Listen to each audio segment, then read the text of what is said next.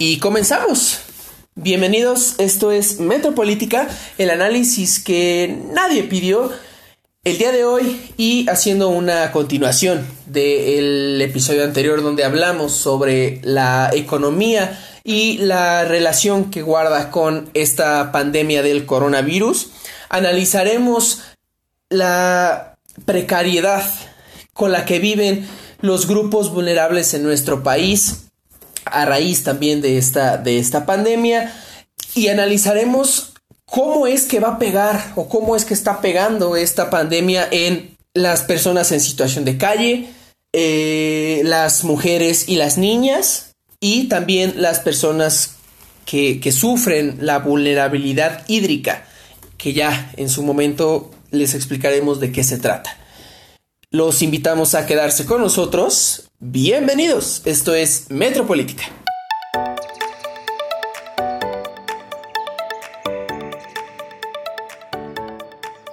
Y me encuentro para este episodio una vez más con mi eh, economista de cabecera, el economista de cabecera de Metropolítica, mi gran amigo Fausto Amador, eh, economista por la Universidad Autónoma Chapingo, eh, maestrante por el CIDE. Faust, gracias por seguir conmigo. Gracias, Alan. Eh, gracias por el, el, cargo, el, puesto de representación de... Sí. vamos a ver cómo... Mi desempeño. Exactamente, sí, porque es un puesto que tú no lo sabes, pero que muchos lo... lo, aspiran a tenerlo y más en esta situación donde no hay chamba. Ojalá supieran que no les pagamos nada. la salida es por... la, la salida es por... Faust, como lo mencionamos en el episodio anterior, eh, llegamos a la conclusión de que estos temas de situación de, personas en situación vulnerable eh, frente a la pandemia eh, merecían un episodio completo em, puesto que es un tema muy importante es un tema muy delicado y es un tema que hay que tratarlo pues con la seriedad que se merece no así que pues empecemos hablando sobre cómo está afectando, cómo afecta y cómo va a afectar a, la población en situación de calle, que como ya lo dijimos, pues es eh, eh, coloquialmente ahorita en esta anglinización del lenguaje, pues como homeless, ¿no? Creo que no es más informal en, la plática de lo que vamos a tener a continuación, pero es un tema un poco más fluido, sin tantas cifras, sin tanta... Eh, ese rigor económico que nos ese rigor tecnocrático que a ti no te gusta decirlo este pero lo eres. La población. Se vale. No es que se vale se vale y hay que quitarnos estigmas. Ser tecnócrata está bien ser homosexual está bien. Estamos en el orgullo eh, estábamos en el orgullo gay está bien la, técnica. Eh, Fausto se está tomando el ron con coca. Está bien.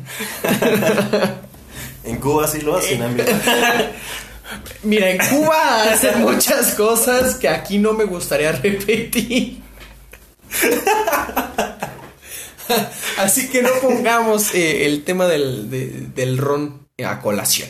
Mejor háblame sobre la, la población en situación de calle que, digo, no, aquí no estamos poniendo, digamos, una jerarquización entre vulnerabilidades, pero comencemos por, por, esta, por esta población.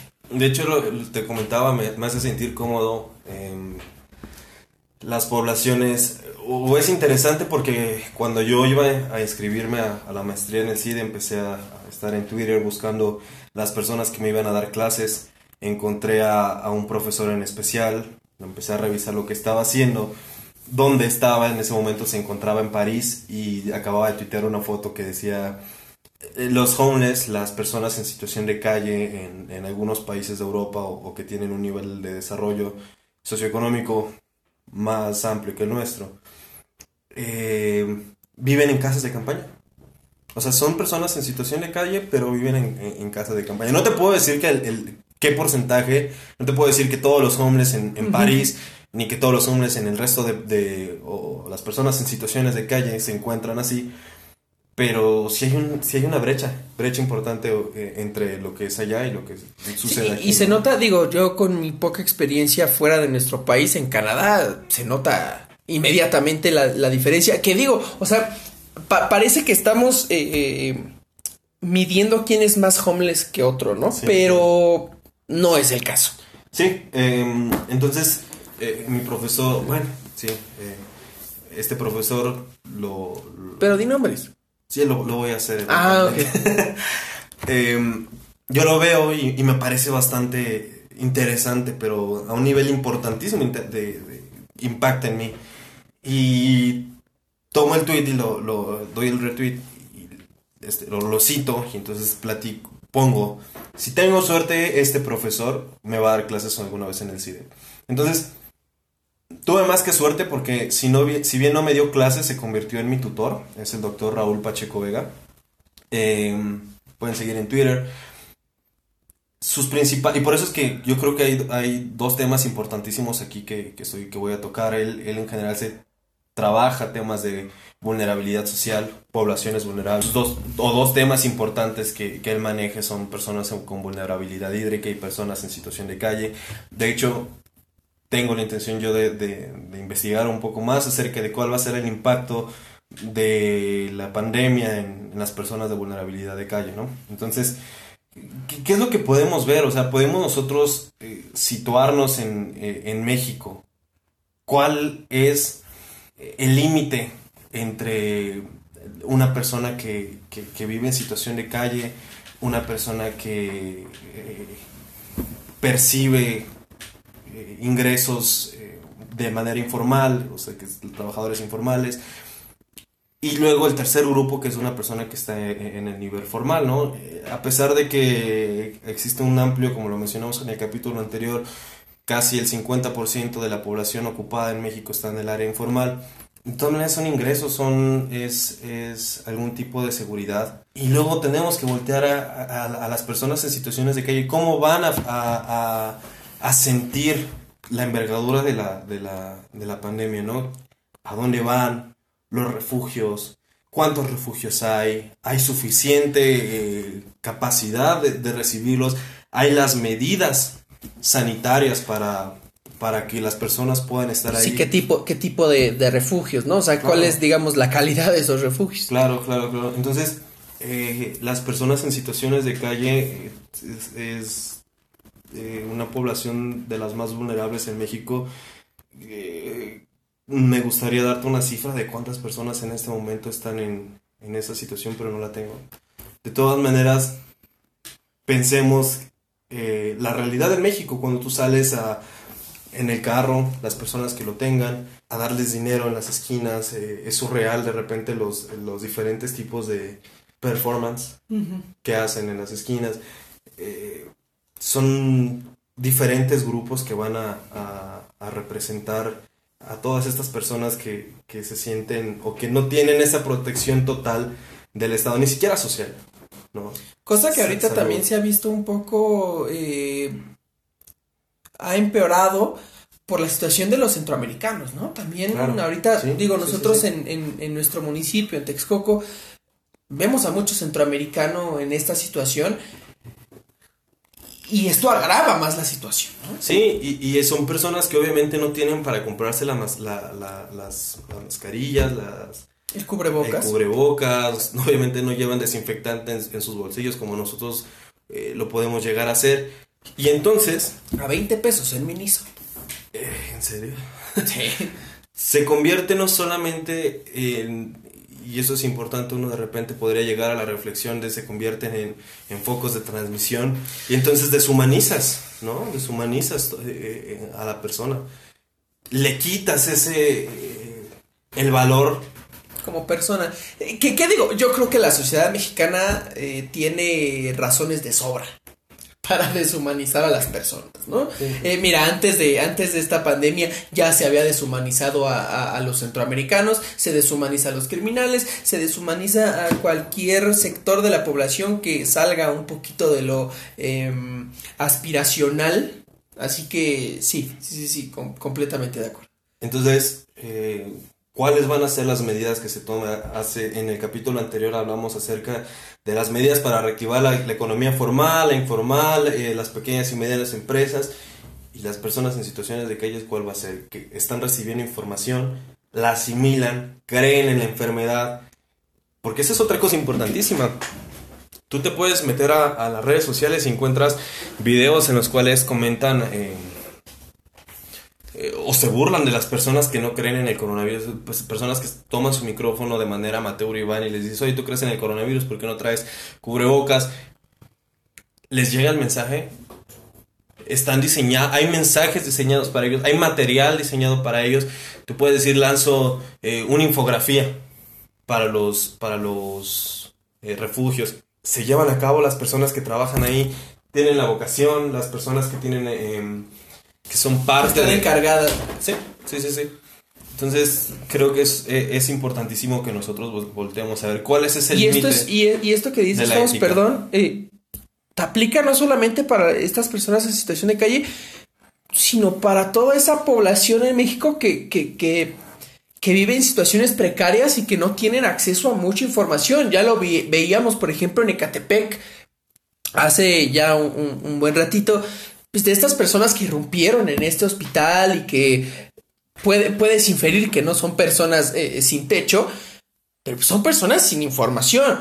Y, y, como dices, ¿no? Eh, vivimos en una sociedad en la que se hace mofa de este tipo de personas. ¿Por qué? Porque se, se, les considera pues inferiores cuando no es para nada su culpa, ¿no? Cuando se trata de un asunto de educación, de difusión de información y, y donde ellos pues desafortunadamente no tienen ninguna injerencia. No, claro, y, ni siquiera es como mándales la información y que ellos la lean, ¿no? Hay unas deficiencias estructurales impresionantes.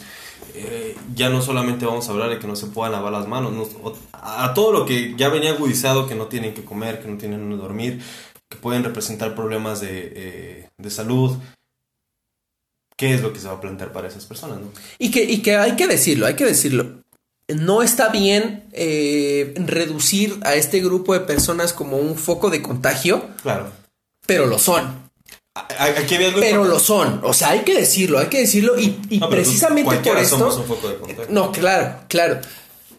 Pero nosotros, que tenemos la posibilidad de cuidarnos un poco más, reducimos ese foco de contagio. Y, y digo, no quiero reducir a este sector a un, a un foco de contagio, sin embargo, lo son y por lo tanto ahí es donde debe de, existir alguna política pública para, para minorar el impacto. Claro, al final eh, la pobreza extrema es, un problema público y no puede... Desafortunadamente. No puede no tener una, política pública. Y hablábamos también de cuántas personas van a ser empujadas a, a, a la pobreza pensemos entonces aquellas personas que trabajan de manera informal y que se mantienen por encima de, no, no, ser personas en situación de calle, ¿cuántas sí se van a convertir? Entonces es importante atender a las que están y pensar en eh, el desplazamiento que va a existir de parte de, por parte de la pandemia económicamente eh, a estas personas, ¿no? ¿Cuántas más van a, crecer? Faust, eh, vamos a dejar hasta aquí el primer segmento para regresar hablando sobre vamos a hacer un, pequeño sesgo de género. Vamos a aplicar la perspectiva de género y, vamos a enfocarnos a la situación de las mujeres y las niñas en nuestro país que ya lo mencionabas en el episodio anterior, ¿no? Si de por si ya de por sí representaban un sector vulnerable en nuestra sociedad, pues ahora ante esta pandemia me parece que mucho más. ¿Te parece bien? Sí, claro. Regresamos.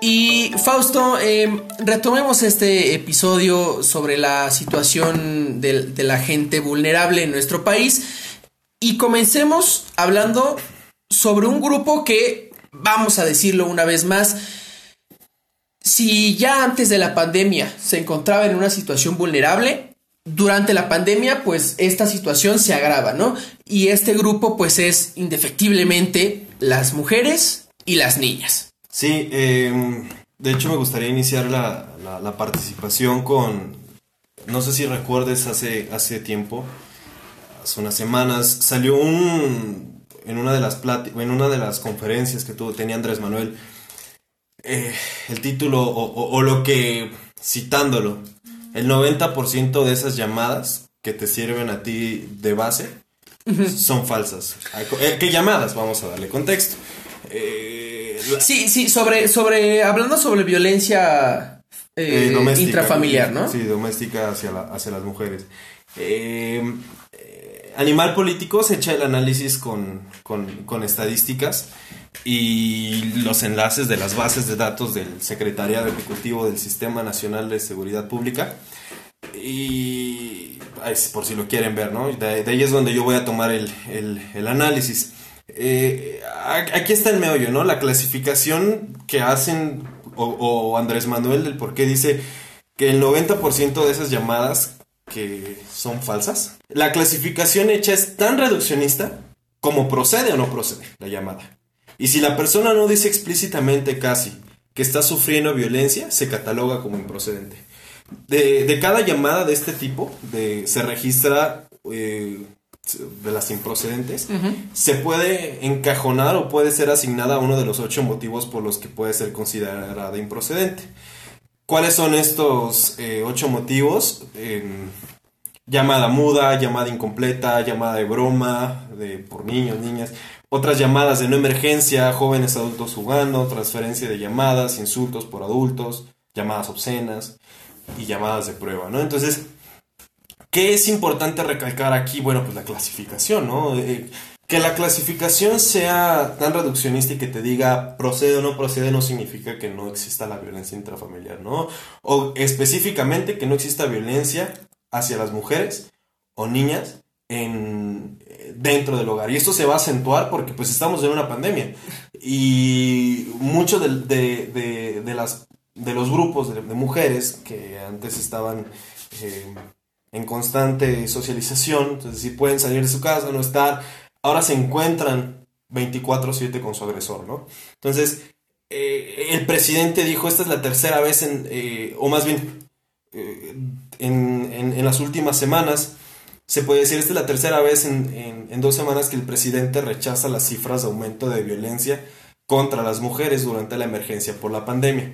La primera fue el pasado 6 de mayo, y cuando dijo que su gobierno no advertía un aumento en las denuncias formales a pesar de que el secretariado no solo reporta incremento en las llamadas de emergencia, sino también en las carpetas de investigación abierta. Ojo. Y un día después, cuando cambió de tema diciendo que su gobierno tenía el programa amplio de protección a mujeres, del que ni la presidencia ni otra dependencia pudo aclarar cuál era, ¿no? Entonces, sí, sí, sí. Eh, que, que mira, aquí también hay que decir, decías, Faust, las mujeres antes salían y socializaban, y, tenían una vida fuera de su casa, pues tampoco es como que podamos decir que la vida fuera de la casa de las mujeres, pues era la mejor, ¿no? O sea, nos encontramos en una situación desafortunadamente en la que o estás, y, perdón, ¿no? Eh, estás afuera y te matan, o estás adentro y te matan. Es decir, realmente la situación de, este sector de la población, de mujeres, de niñas, no solamente ha cambiado de escenario. No, porque el resultado desafortunadamente es el mismo. Sí, eh, ¿qué es importante recalcar? Eh, o, si nosotros hablamos de políticas públicas, ¿qué podemos decir al respecto? Una política pública es en general la, la acción que emprende un gobierno o una institución para modificar o solucionar un problema público. Entonces, ¿cuándo se considera lo privado un problema público? Cuando el gobierno tiene que hacerse responsable o tiene un impacto directo en, la sociedad y, a pesar de que es dentro del hogar, si quisiéramos hablar como hogar, unidad básica de, conformación de la sociedad, ¿qué es lo que nosotros tenemos que ver? ¿Qué, qué, ¿Cuál es el siguiente paso? Y entonces eh, la Organización de las Naciones Unidas propone la transversalización del enfoque de género en las respuestas del gobierno ante la crisis de, la pandemia. Sí, porque hay que, hay que ponerlo bien claro, ¿no? Eh, si bien la situación de las mujeres en nuestro país pues es muy preocupante, esta situación se, se reproduce en todo el mundo. Eh, claro, otra vez vamos a, comparar el, resto del mundo y, la violencia que sufren las mujeres, específicamente con la de México, acentuadísima, ¿no? Sí, sí, o sea, sí, sí les llevamos una amplia ventaja a, a, muchos países en muchos aspectos, y el... Negativos. Así es. Uno, la obesidad. Otro, Violencia a la mujer. la violencia a la mujer. Y otro, ver enamorándonos. ¿No? Eh, Yo creo que esos son los tres ¿Ves aspectos más negativos. No, no, pero mira, yo tampoco le pego a las mujeres, así que creo que eh, entra, o sea, el esta- eh, México sí eh, destaca en el mundo en muchos aspectos, la gran mayoría negativos. Ok, eh, vamos a hablar entonces sobre, sobre la, la- las áreas de oportunidad en la política pública, ¿no? Las desigualdades de género constituyen la brecha transversal más extendida en el mundo, que es lo que estás diciendo, ¿no? Hay una brecha de género y es la más importante que existe entre, eh, en el mundo, ¿no? Hombres, mujeres. Y por lo que las mujeres se encuentran generalmente en una condición de mayor desventaja a lo largo de la escala social. Entonces, así que imagina lo que va a pasar. La crisis por la enfermedad, por la COVID-19 y las medidas de contención asociadas han detonado una serie de afectaciones obviamente diferenciadas que afectan más a las mujeres. Por lo que la recomendación inmediata es incorporar el enfoque de género transversalmente en el diseño y la implementación de políticas y programas de apoyo a la población afectada ¿no? por la emergencia sanitaria. Así es. Entonces, es decir, ¿qué quiero decirte con todo esto? Al analizar las, al analizar las problemáticas, es necesario identificar estas manifestaciones particulares que, que tienen para las mujeres, ¿no? Con la finalidad de incorporar en el diseño de alternativas de atención en, en elementos que permitan eh, pues subsanar las afectaciones diferenciales entre, entre mujeres y hombres. De hecho, ¿sabes qué? Me siento un poco extraño de, de- de yo hablar de este tema porque pues o- o- ¿cuál va a ser la, repercusión? No sé, ojalá que a tu programa no le vayan a caer, pero el hombre, dos hombres Sí, heterosexuales sí, sí, sí, mira. género hablando de- del problema, ¿no? Eh, eh, es, es un poco de, de, de este tema de- sobre la, la perspectiva de género en, en la cual muchas veces no se nos permite a nosotros como hombres en la opinión pública, pues expresar este tipo de datos. Sin embargo, vamos, vamos a, a dejarlo muy, muy claro, ¿no? Muy académicamente, vamos a hablar. Exactamente, esto es un análisis pues muy certero en donde estamos visibilizando un problema y visibilizando un problema que desgraciadamente se ha venido eh, eh, o ha venido empeorando con esta crisis de la, de la pandemia, ¿no? Entonces, mira, Estaría bien, nada más como recomendación, tal vez en la- eh, puedas... Yo lo voy a hacer porque es parte de las po- poblaciones vulnerables de las que estamos hablando. supuesto. Ojalá que después, incluso creo que le daría un plus importante a tu programa, que, que puedas traer a alguien que... Una mujer que pueda hablarnos del tema, ¿no? En fin, eh, en ese sentido, o, o- o podemos decir que pues hay, obviamente hay de heterogeneidad en las afectaciones. ¿A quién les afecta más? Entonces la crisis sanitaria ha afectado principalmente las fuentes de trabajo y por consiguiente los ingresos laborales, lo que ya hablamos en el capítulo anterior y de lo que hemos venido platicando. Entonces, en esta situación se agudiza para las mujeres en virtud de que la tasa de informalidad de las mujeres es mayor que la de los hombres. Spoiler. Informalidad de las mujeres 58%, informalidad de los hombres 55%. Esto es en México. Si no se considera el sector agropecuario, esto no es considerando el sector agropecuario, porque si se considera, la brecha se profundiza. La informalidad de las mujeres es del 57% y la de los hombres es 48%. Entonces, esos son datos de INEGI, ¿no? no De no me de esta manga. informalidad. No, no, no, no, no. Eh, sí, perdón. Informalidad de las mujeres en, en el ámbito laboral, sí. Eh, lo, lo anterior, o sea, todos estos datos Va- vamos a, a hacer un pequeño paréntesis para, para explicar otra vez esto, ¿no? La informalidad significa una, mm, una menor capacidad para eh, gozar de ciertos derechos, de seguridad social. concretamente eh, no están adscritos a, a una empresa que sea, sea responsable socialmente. Así es, así es. Ok. Em, pues sí, eh, lo, lo anterior, como te digo, no, no solo implica menores prestaciones en caso de contraer la enfermedad, sino también menores ingresos ¿no? y ahorros para enfrentar la crisis económica. En ese sentido, se recomienda que los apoyos a los hogares se construyan con visión de género y procuren llegar prioritariamente a todos los hogares con mujeres jefas de familia que perdieron su fuente de trabajo. Puntual.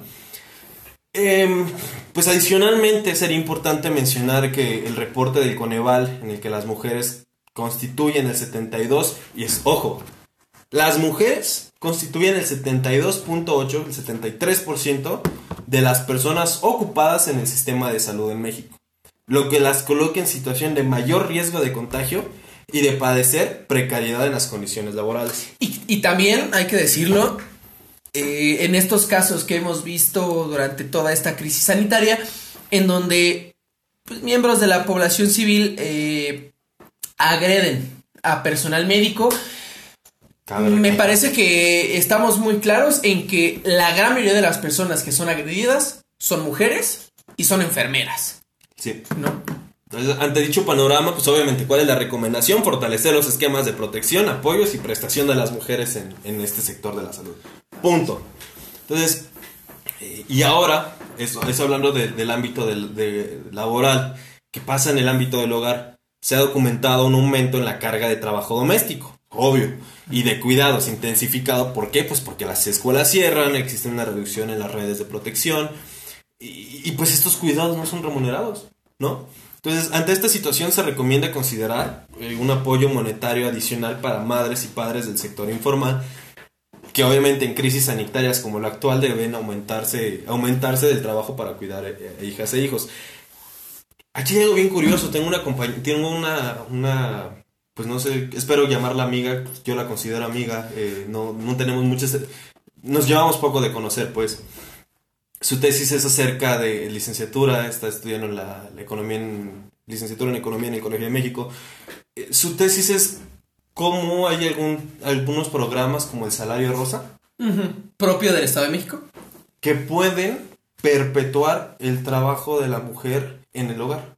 Entonces es importantísimo, a, pesar de que hay estas recomendaciones, pensar cuáles serían las, las, los efectos previsibles de políticas de este estilo y, pues quiénes las están haciendo, ¿no? Otra vez, como, como lo dije o lo mencioné ahorita, hombres blancos, cisgénero, que están, yo no soy blanco, pero eso, ¿no? O sea, que, sucede ese tipo de cosas. Y también, eh, pues, mencionar a, las trabajadoras eh, del hogar, hogar ajeno. Además. Porque, porque también al inicio de, de la pandemia y durante toda la pandemia, pues ha hablado sobre digamos, los derechos o, el trato que se les debe de dar a estas personas que eh, ayudan con labores domésticas en, casas que no son las suyas y que, digo, yo no, yo creo que no me equivocaría al, decir que el 95% de estas personas son mujeres.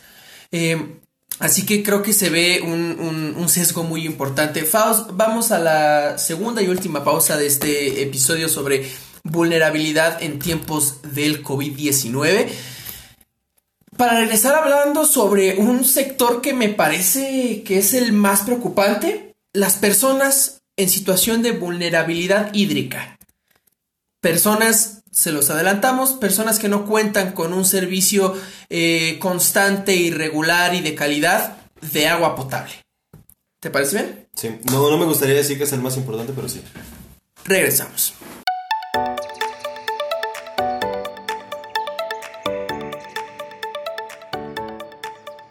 Y, regresamos. Ah, no, no, mira. sí te valió pito. y regresamos. Eh, terminemos este bonito episodio hablando sobre, bueno, no tan, o sea, bonito por la compañía, no tan bonito por los temas que se están tratando.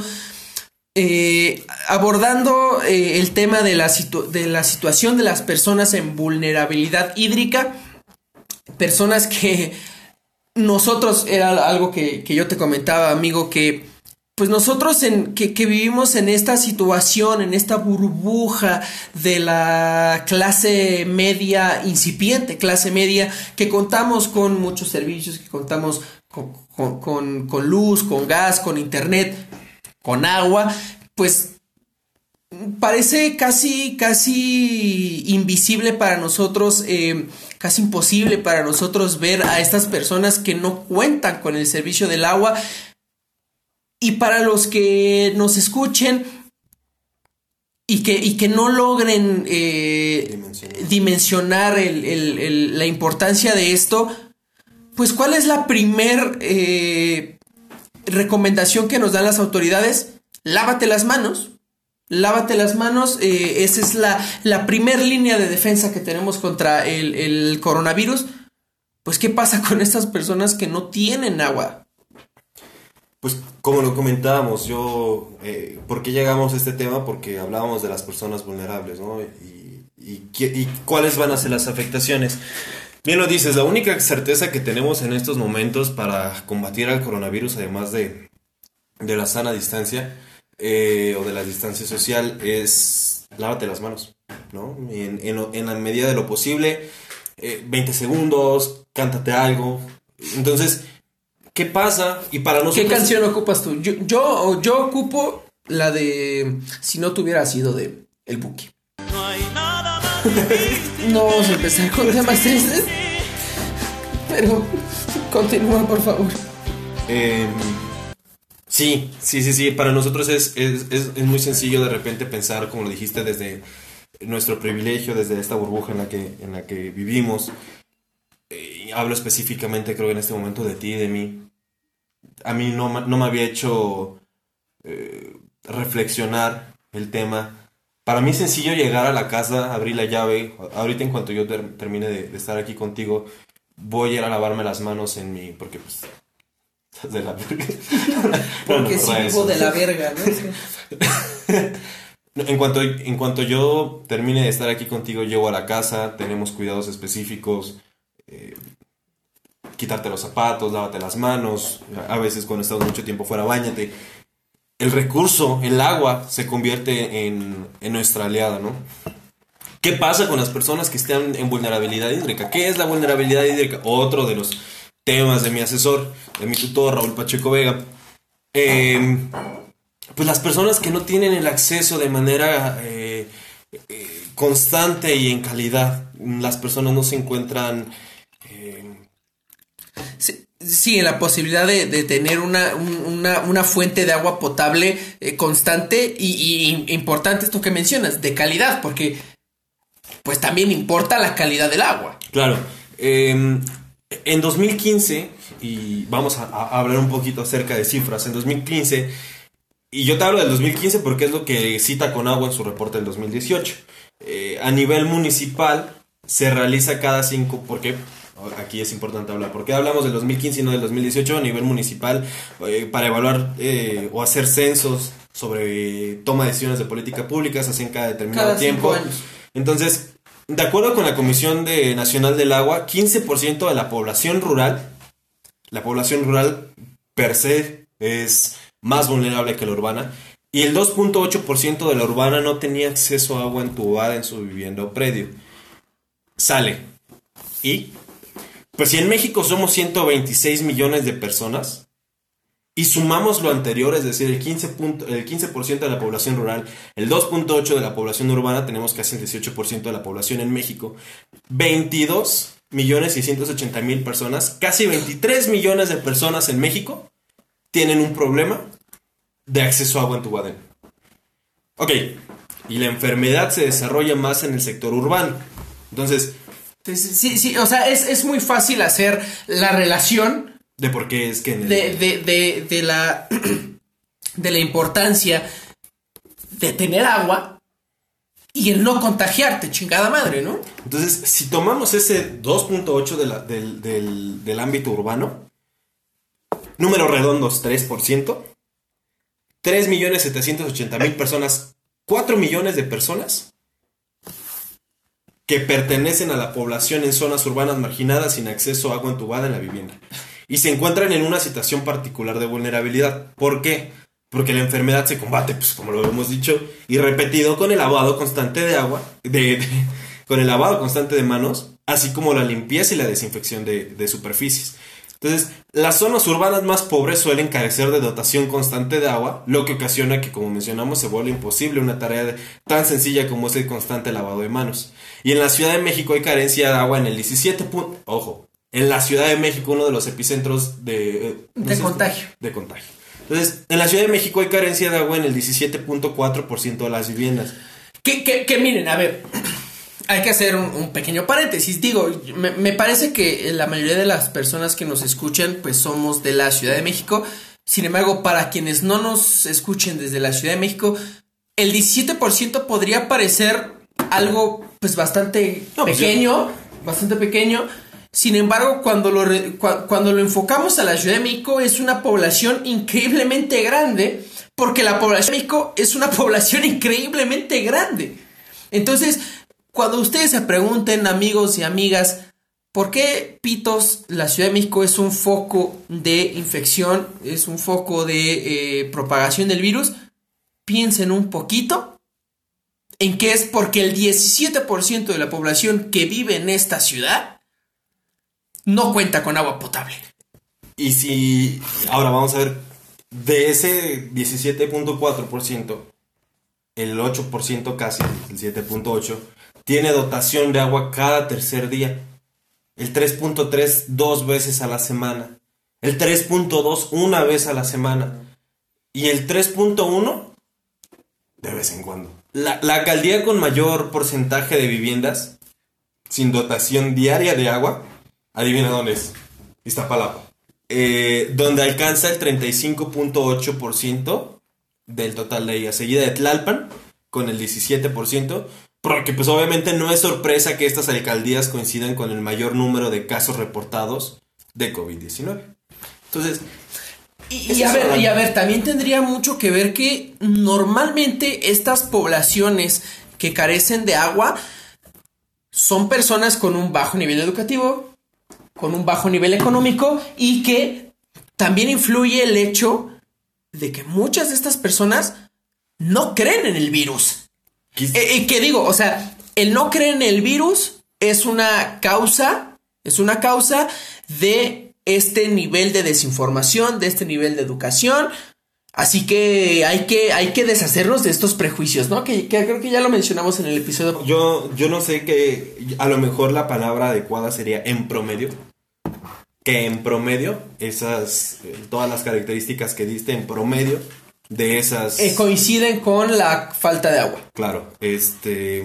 No me atrevería a decir que eso es como de taco, sí, Sí, sí, por supuesto. Pero sí, pues es, es eso, eh, un problema em, que como lo habíamos comentado anteriormente, no son nuevos, no son problemas eh, que no existiesen pre-pandemia. Y entonces, aunado a lo que decíamos del tipo de modelo económico que tenemos, eh, el tipo de gobierno que nos han heredado durante muchísimos años, ojo, no es solamente de la administración actual, el problema de que, eh, de que... Em, ah, pero no mames, güey, es que tú te estás quejando, güey, de que, la, de que Andrés Manuel está haciendo malas cosas, güey, sin embargo, güey, más sin embargo, eh, el, Peña Nieto robó más, güey, chingas a tu cola. yo solamente quería decir que, que pues estas alcaldías o estas... Eh, sí, alcaldías, alcaldías. Eh, son... Pues no, no, es nueva el problema de que les corten el agua, no es nueva que no tengan o que estén en vulnerabilidad hídrica. Y entonces, si a eso le sumas no solamente eh, la situación en México hoy y lo complementas con el panorama mundial, algo tan valioso como y escaso como es el recurso natural, el agua, ¿qué va a pasar? El día yo te puedo decir de, a, título personal y familiar, nosotros nos bañamos constantemente cuando salimos a la calle después de esta pandemia. Nos estamos lavando todas las manos todo el tiempo, lavamos superficies, lavamos la casa. Y es gasto, gasto, gasto, gasto, gasto del recurso. ¿Qué va a pasar? Vamos a un escenario catastrófico, pero así, terriblemente catastrófico. No encontramos una vacuna para la enfermedad de manera eh, inmediata. ¿Qué va a suceder si nos, para nosotros sigue siendo la única manera de combatir la enfermedad? El impacto del tamaño del mundo al recurso hídrico. Entonces, no solo... Eh, eh, por eso es que, es tan complejo hablar de, de, los efectos que va a tener el coronavirus en, en, nuestra realidad. Por eso es que se habla de una nueva normalidad. Por eso es que ya es parte de nuestro vestir diario usar cubrebocas. Por eso es que ya cargamos con nuestros desinfectantes.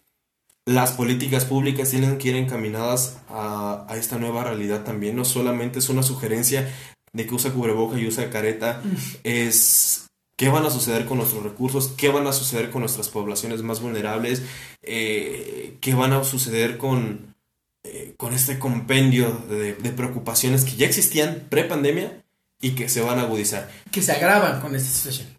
Y pues es, es importante, yo creo, eh, pensar en una población políticamente activa que, que tenga que, que, exigir resultados, ¿no? Como, como lo, mencionemos, lo mencionamos en el, en el capítulo anterior, eh, la ejecución rápida y puntual, focalizada, es, es, importantísimo, ¿no? Eh, los tomadores de decisiones se tienen que apegar cada vez más a la técnica y no separarse. Es, importante mencionarlo. Yo no, no quiero señalar al gobierno y decirle, sabes que eh, estás cerrando, estás cometiendo problemas, pero sí, pero sí, ¿no? alejarse de, la técnica cuando se presentan todo este tipo de situaciones que no tienen un, piso, sino en la técnica, ¿qué va a pasar, no? Entonces sí, ese es mi comentario de cierre.